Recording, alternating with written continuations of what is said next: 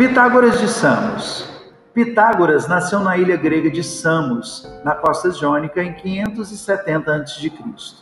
Estudou matemática, astronomia, música, literatura e filosofia na sua cidade natal.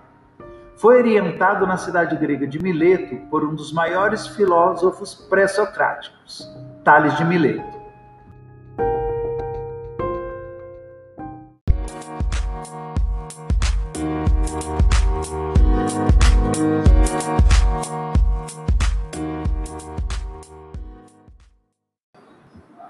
Teorema de Pitágoras. Um dos mais importantes teoremas da geometria é o Teorema de Pitágoras.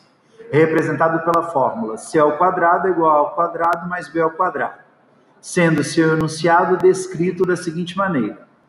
Num triângulo retângulo, composto por um ângulo interno de 90 graus, ângulo reto, a soma dos quadrados de seus catetos corresponde ao quadrado da sua hipotenusa.